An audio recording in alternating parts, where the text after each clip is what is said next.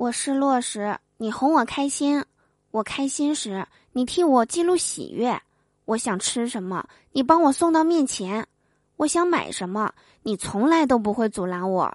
你带我认识了很多的新朋友，从此让我看到了最美丽的生活。在今天这个日子里，让我对你说：谢谢你，手机，白色情人节快乐。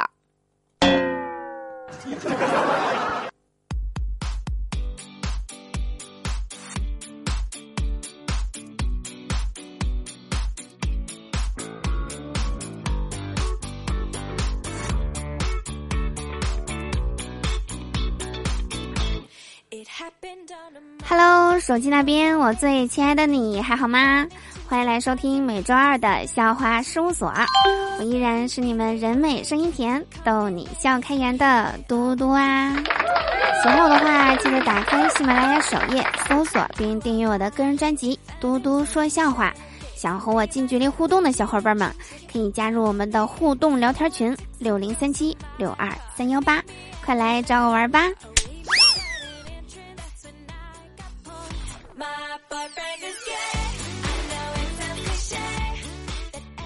都说恋爱不公开，就像打出租车的时候，我明明已经坐上了车，而司机却不把控车的牌子给熄灭。我很困惑的问司机为什么这样，司机却说：“生活不容易，看看能不能碰到拼车的。”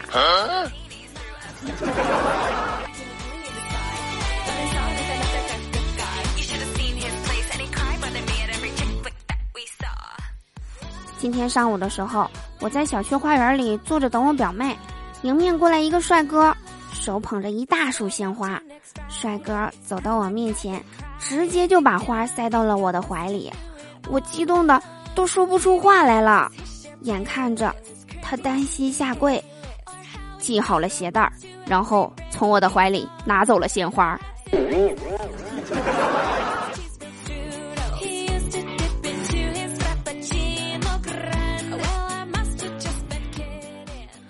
和表妹逛超市的时候，看见一个小萝莉拽着她爸爸的衣角说：“爸爸，爸爸，我想吃冰淇淋。”只见男人摸了摸女孩的脑袋，叹了一口气说：“哎，你妈不在，咱们吃不起呀。”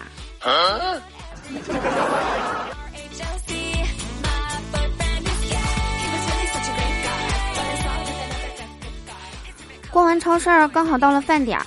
就请表妹在家附近的饭店吃饭。我们坐下来点完菜，不一会儿，突然走过来一个小男孩，他对我说：“姐姐，我好几天没吃东西了，你那个鸡腿能给我吃吗？”我看了看那个萌萌的小男孩，就说：“行啊。”然后我就把手中的鸡腿递给了他。小男孩又说道：“姐姐，你能再给我十块钱吗？我奶奶也没吃饭呢。”我看了看他指的方向，确实有个老奶奶在看着他，还冲我点了点头。我说：“十块钱够吗？”我边拿钱边问道。小男孩突然大笑起来：“姐姐，我逗你玩呢。”然后转身对另一面的几个小朋友喊道：“这回你们总信了吧？人长得丑，心地就是善良。我说的没错吧？”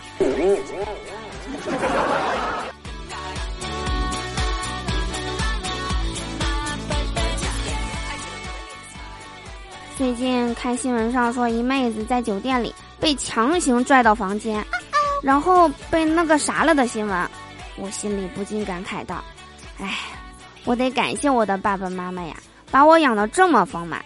一般情况下，只要我不想跟着走，俩男的都拽不走我的。”好